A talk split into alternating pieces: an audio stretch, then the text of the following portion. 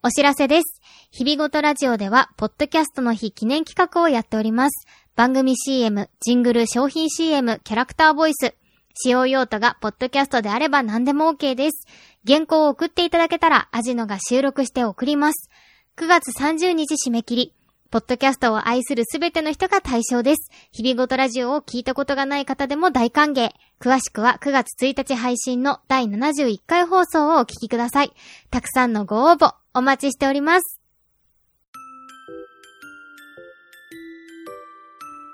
この番組は脱サラ声優のアジのたまみが日々の出来事をつれづれなるままに話すラジオ、略して日々ごとラジオです。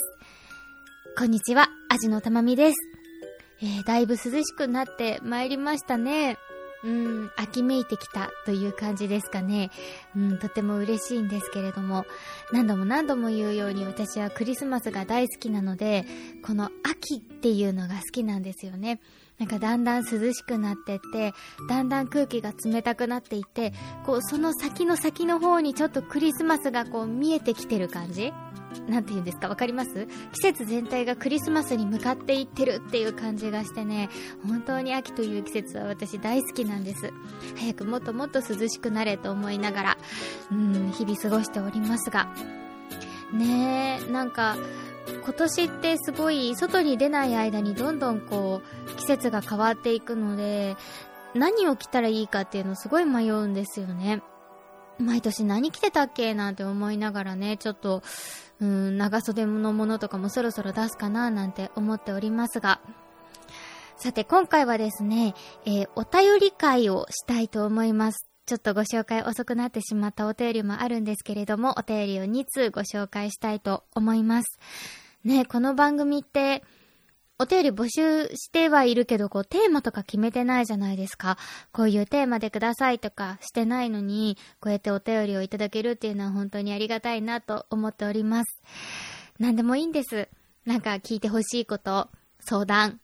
うーん、なんだろうね。感想、ダメだし、何でもいいんです。何でもいいのでね、あの、ご連絡いただければと思っております。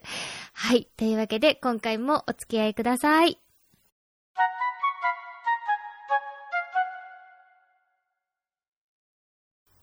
えー、少しお待たせしてしまったお便りになるんですけれども、お待たせしました。すみません。えー、ラジオネーム、らせんさんからいただきました。ありがとうございます。たまみさん、こんにちは。こんにちは。え、びっくりマークが 3つもついてる。ありがとうございます。えー、いつも癒しの放送をありがとうございます。実は今、僕もポッドキャスト番組を始めてみたいと悩んでいます。ただ相方が見つからず、一人での配信になりそうです。そこで一人での配信を1年以上も続けているたまみさんに質問です。丸1、配信のモチベーションになっているものはありますか？丸に、配信をしていてこだわっているものなどありますか？かっこ気をつけていることなど。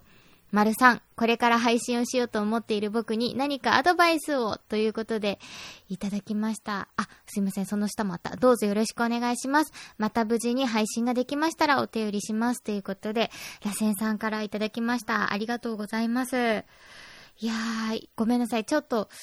2、3週間ちょっとお待たせしてしまったので、もしかしたらまたちょっと状況が変わられているかななんてドキドキしつつお答えしていくんですけれども、うん、いいじゃないですか、ポッドキャスト番組始めるの。最近なんか新番組がとっても増えたような、それこそコロナ後あたりからとっても増えたような気がしています。しかも、ごめんなさい、螺旋さんの年齢はわからないんですけど、うん大学生とか、あと、社会人なりたてぐらいの方の若い番組が増えてるなっていうのはすごく感じてます。あと、YouTuber さん ?YouTuber さんが結構、ね、なんか、ポッドキャスト始められたりみたいなのもあって、あとすごい楽しみにしてるのは、あの、ジェーン・スーさんの生活は踊るで、ジェーン・スーさんと堀井美香さんがなんかポッドキャスト番組を始めるみたいなね、話とかも聞いてて、楽しみな新番組が続々とね、始まっているなと思っている今日この頃なんですけれども、いや、本当にポッドキャストおすすめなので、ぜひぜひ始めていただけたらいいと思います。特に、私は結構一人での配信っていうのはおすすめかなと思ってます。特に初めてやる方には、うん、難しいかもしれないんだけど、最初一人で喋るという、うん、現象行動うん、にちょっと慣れないかもしれないんだけど、でも、うん、一人で喋るっていうその行動だけに慣れてしまえば、一人喋りってとっても、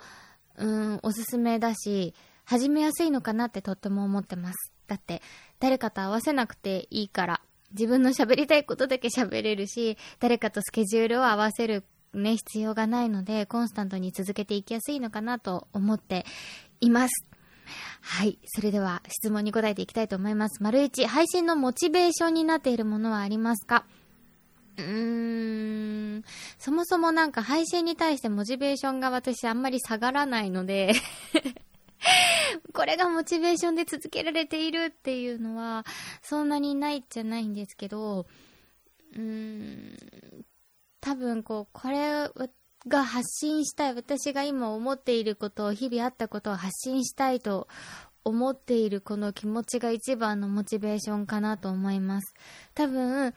日々に何の刺激もなくなって、あ、この出来事を残したいなとか、これをおすすめしたいなとか、そういうことがなくなった時にはモチベーションが下がるのかなと思います。なんで、日々のインプットいろんなものに触れたり、いろんなことを始めたり、いろんなものを見たり聞いたり読んだりすることが、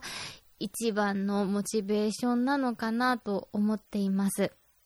うん、インプットだね。インプットが一番のモチベーションかなと思ってます。もちろんそれに対して、こうやってお便りだったりとか、ハッシュタグで感想だったりとか、いいねだったりとか、レビューだったりとか、いろいろ反応をいただけるのももちろん、ものすごいモチベーションだし、嬉しいなって気持ち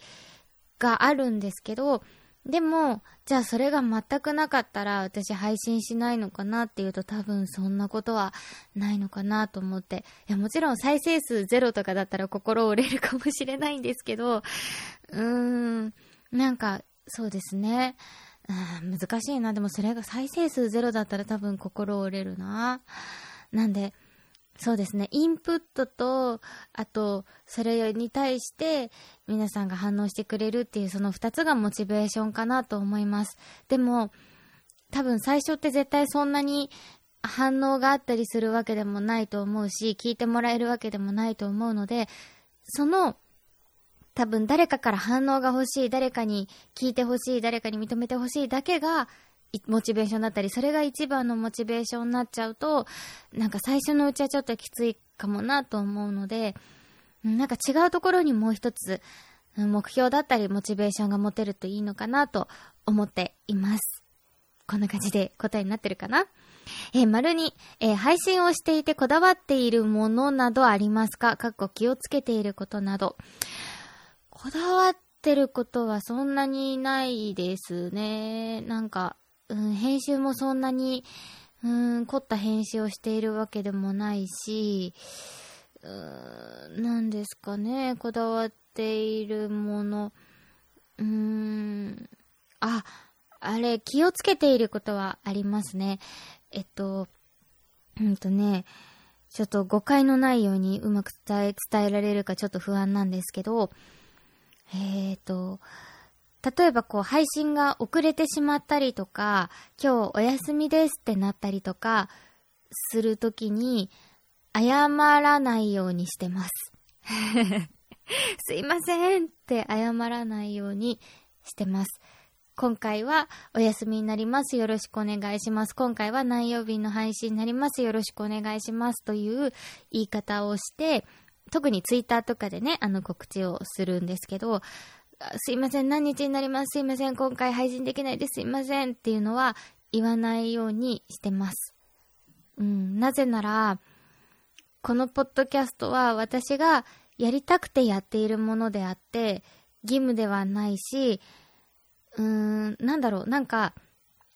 逆に、すごい、なん、なんだろうな。うーん、逆にね、なんか、謝るってことは、楽しみにしてくれてるでしょみたいな感じがしちゃうんですよね。あ別に、あの、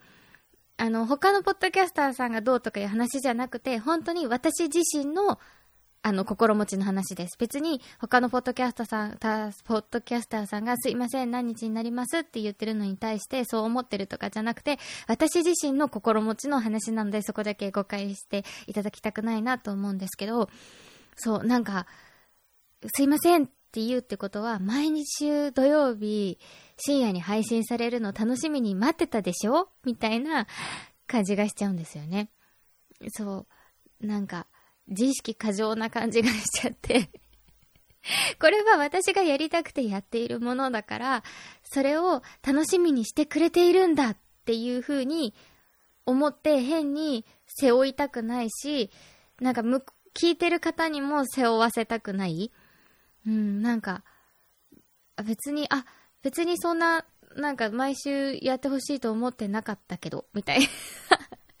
風に思われても嫌だな、みたいな。な、これ多分ね、私こじらせてるんです。わかってる。こじらせてる。自意識過剰だし、ちょっと、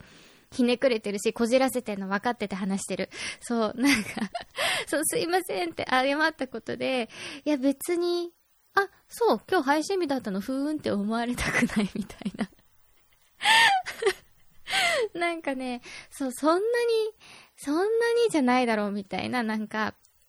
変なね、あるんですよ。だから謝らないようにしてます。そこまで私にとって、なんかすごく義務になっても良くないと思うし、うん、そこは、あ、この日に配信できなかったなっていうのは自分で反省して、今後そうしないように頑張ってスケジュール組んだりとか、うまいく配信、なんか、あの、取りだめしたりとかでやっていかなきゃいけないなっていうのを自分で反省していけばいいかなっていう感じで、なんか、うーん、そう、なんかね、そう、それをね、お互いに背負いたくないみたいな感じがあってね、謝らないようにちょっとこだわりはありますね。いや、こじ、こだわりっていうかこじらせてますね。はい。あと気をつけてることは、この間、オルネポでね、桃屋のおっさんさんが言っててすごい大事だなと思ってたんですけど、えっと、実際に聞いている方と同じ環境で一回聞き直すっていうのはすごく大事だなと思いました。パソコンで編集してそれを配信して終わりっていうんじゃなくて、実際に配信されたら、あの、ポッドキャストアプリを通じてイヤホンだったり iPhone だったりから流して音量だったり、うん、聞こえやすさだったりを確認するっていうのは毎回やってます。はい。これはね、オルネポさんが言っててとっても大事だなと思いました。続きまして、丸さん。これから配信をしようと思っている僕に何かアドバイスを。うーん、とりあえずやってみたらいいと思います。うん、なんか、最初ってすごいなんかね、なんか他の番組と比べたりとか、あ、こんなにいろいろ準備して始めてる番組があるって思ったりすると思うんですけど、多分、ものすごく準備したりとかして始めてる番組って、もういくつかポッドキャスト番組をやられて、改めて始める番組だったりとか、他の、うん、別の何かですごく発信をしていた方が改めて始めるものだったりするので、初めてのポッドキャスト、初めての発信っていうのであれば、もう本当にとりあえず、うん、何も考えずに収録の音、録音ボタンを押してみて、とりあえず何でもいいから形にして自分がいいと思う形に編集して、とりあえず配信してみる、世の中に出してみる。そしてそれを客観的に自分で聞いてみるっていうのを、とりあえず何でもいいのでやってみたらいいのかなと思います。最初から完成形を目指そうとすると、多分なかなか、うん、世に出せないと思うので、うん、後からそういうなんかいろんなことはついてくると思うので、とりあえずはまず自分のペースで配信してみるっていうのがいいんじゃないかなと思いますので、もしまだ、螺旋さん録音ボタンを押していなかったら、まず録音ボタンを試しに押してみてはいかがでしょうか。うん、多分最初は恥ずかしいと思うけど、うん、100点を目指さずに、70点、60点ぐらいで、もうとりあえずはまず世の中に出してみるのがいいんじゃないかなと、私的には思っております。えー、何か続報ありましたら、えー、ぜひぜひご連絡お待ちしております。頑張ってください。頑張りましょう。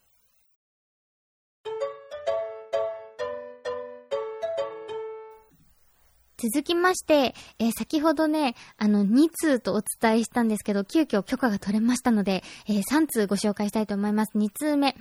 えー、ポッドでというポッドキャストを配信されております、ミケランジェロさんからいただきました。ありがとうございます。そう、ミケさんとね、ちょっと別件でやりとりをさせていただいてて、その、そのね、あのお便りのメールの下の方にちょっと日々ごとラジオの感想もいただいたので、こちらご紹介していいですか？とね、聞いたら、えー、心よく OK してくださったので、ご紹介したいと思います。話は変わりますが、パン作りを始められたそうですね。そんな味玉さんにおすすめの YouTube があります。もうご存知かもしれませんが、はるあんさんという女性の方の YouTube なのですが、簡単に作れるパン作りの動画などがあるのでとってもおすすめです。しかも可愛らしいのでほっこりしますよ。私も自粛期間から少しパン作りを始めました。私はディズニーのプリンセスと魔法のキスに出てくるベニエというドーナツのようなものを食べてみたくてパン作りを始めました。ベニエ作りがパン作りに入るのかわかりませんが、最近は全然作れていませんが、また機会があったらパンを作りたいと思っています。あじとまさんもパン作り楽しんでくださいね。あと、また動物の森一緒に遊びましょうね。ではでは、といただきました。ありがとうございます。ポットでというね、男女二人で配信されている、ポッドキャスト番組の女性の方ですね、ミケさんからいただきました。本当にありがとうございます。いやー、ポッドキャスト界にもね、こんなにパン作り先輩がいるんだなというのをね、前回の放送を配信して知りまして、とっても嬉しい気持ちになりました。ほんとね、パン作りハマっちゃって、ちょっとでも時間があると、あ、パンをこねたい、パンをこねたい。でも、やらなきゃいけないことがまだこんなにある、できない、みたいな感じのジレンマで日々過ごしております。えー、おすすめもありがとうございます。はるあんさん、とっても可愛いので、はるあんちゃんって呼ぼうかな。はるあんちゃんのチャンネルは、実は友達からも教えてもらいまして、先週の土曜日、パン作り先輩の友達と、シナモンロールを一緒に焼いたんですけど、それも、はるあんちゃんの、うんとね、かもめ食堂のシナモンロールというレシピをもとに一緒にやりました。本当本当にね、わかりやすくて可愛くて、才能に溢れてて、もはや嫉妬っていう感じのね、チャンネルなんですけど、えー、これは本当におすすめです。あと、あの、ハッシュタグとかでご感想をいただいたココさんからも教えていただいたんですけど、ココさんもね、ココちゃんもね、パン作り先輩だったんですよ。しかも10年来のパン作りの先輩っていうね。で、えっと、の、に教えていただいた完全感覚ベイカーさんというチャンネルもすっごいわかりやすかったです。いやもうほんとね、知らなかったんですけど、私は今日はパンの日なんだっけな今日はパンの日だったかなみたいな感じの YouTube チャンネルとかもいろいろ見てたんですけど、いや本当にわかりやすいチャンネルがいっぱい本当に世の中にはあるなと思って、うん。本当にありがとうございます。いろいろ皆さん教えていただいて。で、このプリンセスと魔法のキスに出てくるベニエこれ私もめっちゃ食べたいなと思って今回調べたんだけど、すごい美味しそうなの。なんかね、ドーナツに似てるって書いてあって、で、メープルシロップとか果物とかを詰めたものもあるんだって。フルーツベニエとか。ニューオリンズの名物らしいんだけどね。このプリンセスの魔法のキスって私、見てなくてディズニーなのに、多分プリンセスと魔法のキスとメリダは見てないんだよね。で、あのね、母が最近、なんか、D、D チャンネルなんだっけな、ドコモのなんかのチャンネルに加入したら、ディズニープラスが無料でついてきたんだけど、見ないから見ていいよって言われて、ディズニープラス今月私無料で入ってるんですよ。だからね、ちょっと今月中に見て、食べたくなりたいなと思いました。私もこのベニエ作ってみたい。えー、作ったのかな？もう。えー、ちょっともし作ってたら教えてください。美味しいレシピとかあったら教えてください。ありがとうございます。そう、動物の森一緒にちょこっとやったんですよ。私がね、出張先のビジネスホテルから アクセスしたせいで、Wi-Fi が弱すぎて一瞬でいなくなるっていう感じで、ほんと一瞬だったんですけど、配信されてる様子とか、ちょっと一瞬一緒に写真撮れたりとかですごく楽しかったので、またね、ぜひぜひご一緒したいなと思ってます。ポッドキャスト、パン作り部、ポッドキャスト、動物の森部、みたいなのやりたいですね。あつ森部作りたいですね、ポッドキャストの。あとなんだろう作りたいの女子着物部。女子だけに絞らなくてもいいか。ポッドキャスト界着物部とかもね、作りたいですね。うん、私に行動力と人望があればという感じですけれど、いつか叶えたい夢としてね、そんな、ね、3つ作りたいなと思ってます。あつ森の熱が 冷める前に作りたい はい。ありがとうございました。本当に。えー、み、みけさんとね、あの、別件でお話ししていた内容についても、いつか必ず皆様にお知らせできるかなと思いますので、どうぞお楽しみに。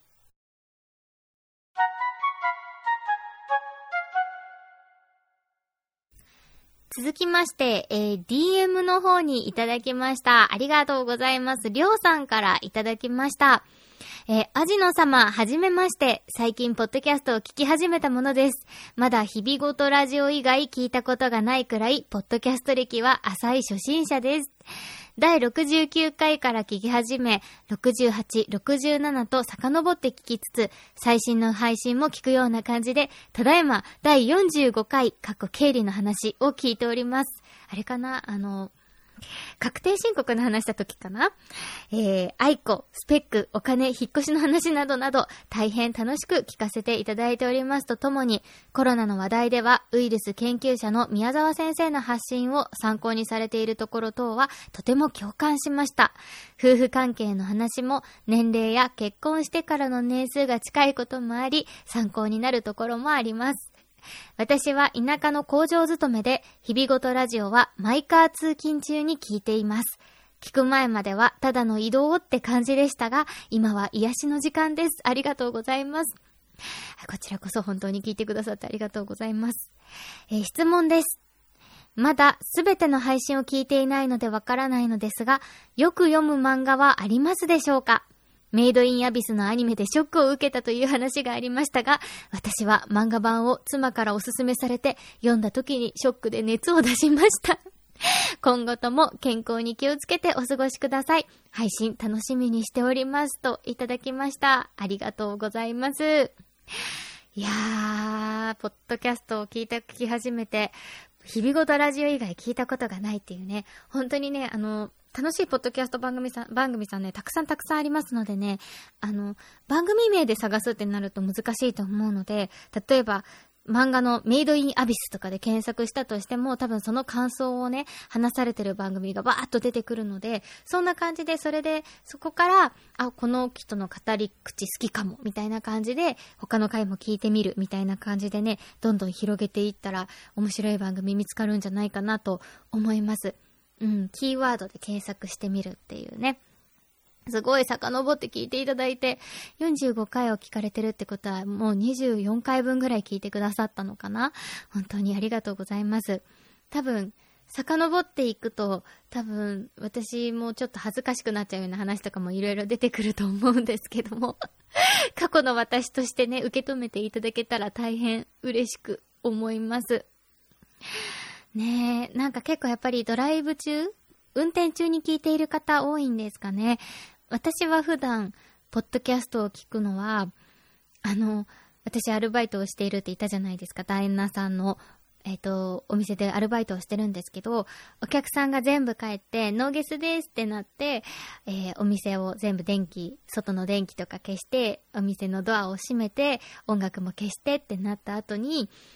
まだこう片付けとかは残ってるんですよ。お皿を洗わなきゃいけないものだったりとか、えホールがまだ散らかってたりとか、ビールを閉めたりとか、いろんなこう後片付けが、あと翌日のランチの準備とかね、いろんな後片付けがあるんですけど、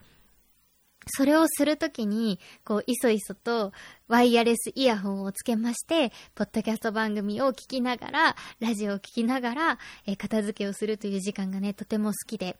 えー、その時間に私はラジオを聞いています。ね、なんかいろんな、いろんな瞬間に、こう、いろんなね、こう、放送を聞く、聞いている方がいるんだろうなと思って、なんか、よく私あるんですけど、こう歩きながらその回を聞いていたりすると、同じ場所を通った時に、あ、前ここの場所通った時、このポッドキャスト番組のこの話聞いてたなって、ふわって思い出すことがよくありますね。なんでそんな感じで、こう、ふわってこう、思い出す、うん、ことがあるのも、ポッドキャストの楽しさなのかな、こうなんか聞き、ながら聞きの楽しさなのかな、なんて思っております。さて、質問にお答えしていきたいと思います。えー、漫画の話、多分思い返すにしたことなかったんじゃないかな。多分してない気がする。多分してない気がします。もししてて、後々出てきたらごめんなさい。同じ話をしているかもしれません。ねえ、メイドインアビス、私、アニメ結構ショックを受けたんですよ。もう、最初ほんと、いや、前も話したんだけどさ、うーんとね、白メイとミコチっていう本当にちっちゃい女の子たち、ちっちゃい女の子たち、小人、小人っていうのかな、うん、15センチぐらいの種族の子たちの、なんか本当にのほほん、のほほん日々の癒しアニメみたいなのの後におすすめされたメイドインアビスを Amazon プライムでそのままの流れで見始めたらとんでもないグロアニメで、なんか、ほんと貧血みたいになって座り込んじゃったっていうね 話をしたと思うんですけど、ね、あれ、アニメもきつかったけど、漫画も絶対きついよね。進撃の巨人とかもそうだけど、こう、アニメはアニメのきつさがあるし、漫画は漫画のきつさがありますよね。なんかちょっと書かれてないところまで書かれてたりするし。うん。いやー、これを進めてくる奥さん凄まじいですね。なんか映画版？多分漫画では多分続き、アニメの続きに当たると思うんですけど、映画版はさらにとんでもないという話をね、聞いているのでね、怖くてちょっと先へは進めていません。いやー、本当にきつかった。おすすめしません、メイドインアビス。はい。いや、あんなにね、こう、なんだろう、あんなにこう、小さくて幼い子たちがかわいそうな目に遭うアニメ、ひどすぎる。もう辛すぎます。はい。さて、えー、漫画、漫画の話ですけれども、えー、私が、えっ、ー、と、今、えー、新刊を欠かさず読んでいるアニメは、アニメじゃない、漫画は、えー、3月のライオンですね。えー、海野千佳先生の蜂蜜とクローバーの作、音同じ作者の方ですね、の3月のライオンという作品は必ず、えー、発売してすぐに新刊を買って読んでいるという感じですね。あと、うんと、あと、進撃の巨人も最新刊は必ず何らかの方法で読むようにしています。えー、今はね、行けないけど、前は近くに漫画パークというね、あのー、もう引っ越しちゃったんですけど、市の施設でね、あの、漫画図書館みたいのがあったので、そこに読みに行ったりとか、うん、友達に借りた、借りたりとか、で、何らかの方法で進撃の巨人は最新刊は読むようにしています。うん、あと必ず買っているのは、えー、小津まりこさんという方のエッセイ漫画は必ず新刊が出るたびに買っています。うん。前はね、いろいろとね、漫画を持っていた時期もあったんですけど、それこそドラえもんのね、あの、大長編の漫画とかも持ってたし、あと本当に大切に大好きで読んでたのは、水沢めぐみさんっていう少女漫画作家の方ですね、のトーシューズという漫画があって、私は小さい頃バレエを中学卒業するぐらいまでやっていたので、もうこのトーシューズという漫画はね、大好きで大切に読んでいましたね。もう何度目かの引っ越しで手放してしまったんですけれども、うん、今でもすごく内容を思い出せる、うん、すごく頑張り屋の、うん、くるみちゃんという女の子が主人公なんですけど、うん、の漫画ですね。うん、あと、最近読んでいるのは、そう、あの、形として持っているっていうのはないんですけど、え、Kindle で毎回、毎月 Amazon プライムに入っていると、こう、無料になる漫画があるので、それをたまに読んだりしたりとか、あと最近ね、アプリで読むことが多いです。うん、なんかアプリ、漫画のアプリ大体私なんか、うーん、見ては、よ、読んではアプリまた消してみたいな感じで、いろんなアプリをなんかさまよい歩いているんですけど、そうなんだよね。アプリ消してしばらく漫画読まない期間ができたなと思ったら、何か調べてる時に、こう、あとインスタグラムとかにすごい気になる感じで、広告が出てきて、あ、この漫画面白そうと思ってそのアプリインストールして、わーって最後まで読んでまたアインストールするみたいなのを 繰り返してます。で、今、えー、毎日ちょっとずつちょっとずつ読んでいるのは、コミコというアプリで、えー、異世界のコーヒーという、えっ、ー、と、漫画を読んでます。これは、多分コミコオリジナルの作品なのかな？縦読みの、今、今ね、多いですよね。縦にこう、スクロールして読んでいくような漫画で、うーん、最近、もはや最近でもないけど、流行りの異世界転生ものですね。こう、日本の中学生高校生か。高校生だね。高校生が、えー、大学受験当日に、えー、寝不足なのがたたって、ホームにこう、ふらーってホームから、こう、地下鉄の、こう、電車の線路にわーって落ちちゃって、それで気づいたら全然異世界にいて そこで、その皇帝に、皇帝というか王子様に見初められて、こう、奥さんになって、でもそこはこう、権力争いがいろいろあって、それに、こう、立ち向かっていくみたいなね、話で、まあね、まあ、よくある異世界転生ものなんですけど、なんか読んじゃってますね。うん、異世界転生ものの走りと言いますか、もう、うん、殿堂入りだと思いますが、篠原千恵さんの天は赤い川のほとり、うん、という漫画がありまして、これは高校ぐらいの時に読んで大好きだったんですけど、これもね、日本の女子高生だったっけ？の女の子がね、なんか、水たまり？なんか、かなんかからこう、わーってこう、これ、あれは確か向こう側からなんか、召喚されちゃったんだよね。異世界召喚、異世界召喚者みたいな感じかな？転生者じゃなくて召喚者か。みたいな感じで、あの、向こうに、えっ、ー、と、昔のヒッタイト？ヒッタイト？というね、あの、エジプトとか、あの辺の、うーん、なんていうのかな。ど、どれぐらいの時代だったっけな。うーん。14世紀。うん、紀元前14世紀のヒッタイト帝国だって。ごめんなさい。ウィキペディア、ウィキペディアでちゃんと調べました。え、紀元前14世紀のヒッタイト帝国にね、うん、なんか召喚されちゃうんですよね。で、そこで、こう、命を狙われたりとかしながら、皇帝に、うん、皇帝、当時は王子様だったかな？に、こう、見初められて、うん、なんか、かけがえのない国にとっても、その王子様にとってもかけがえのない存在になっていくというね、えー、作品でしたけれども、なんかそれをね、ちょっと思い出しちゃって なんで、なんかこう、すごいハマってるってわけでもないのにずるずると読んでます。どうなるんだろうなとか思いながら。ね、どうしてもあの、篠原千恵さんの作品と比べちゃうところはあるんですけれども、うん、でも本当にね、あの、そんな感じでアプリで読むことが最近は多いです。うん、書籍として持っているのは、えっ、ー、と、3月のライオンと、あと、オズマリコさんという方のエッセイ漫画ですね。オズマリコさんはね、本当にこれはおすすめです。女の子におすすめかもしれない。え、ゆる節約というものをされている方で、有名なのが、え年収200万円からの、なんだっけな、節約、うーん、ちゃんとしたタイトルが出てこない。えー、確かね、買ってよかった、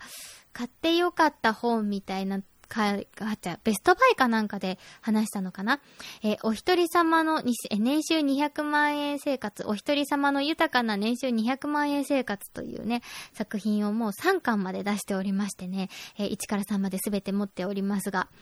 という方で、ゆるく節約をする。すごい、すごい大変な節約じゃないけど、ちゃんと家計を管理していくというのをね、えー、書かれている、とてもね、ほのぼのとした、えー、エッセイ漫画で、普段ね、ブログととかも書かれているので、ちょっと一度、オズマリコさんの、えツイッターは覗かれてみてはいかがかなと思います。レシピもいろいろあってとても節約レシピ美味しいので、こちらもおすすめでございます。そんな感じで、そんな感じでお答えになっていますでしょうかえおすすめの漫画などありましたらぜひ教えていただけたらと思います。りょうさん本当に、えー、お便りありがとうございました。というわけで今回お便り会でございましたが、えー、本当にね、冒頭でも言いますがお便りいただけてありがたいなと思っております。いろいろね、さ、あの、さっきも最初にね、話したけど、あの、やっぱりモチベーションは自分が話したいことっていうのが、こう、すごくベースにあるので、自分が話したいことっていうのを、こう、わーって日々話していってしまっているんですけど、やっぱりお便りをこうやっていただくと、質問とかで特にいただくと、自分が思ってもなかったけど、これ話したかったなーって思ってたことっていうのがすごく広がるのでね、ありがたいなって思ってます。そんなさっきの なんだろう、うーん、配信遅れても謝らないことみたいな話なんて、絶対多分、打線さんからお手入れこうやっていただかなかったら 話す機会なかったと思うしね。なのでね、こうやっていただけて本当にありがたいです。今後ともどうぞよろしくお願いします。というわけで、今回もお付き合いありがとうございました。アジのたまみでした。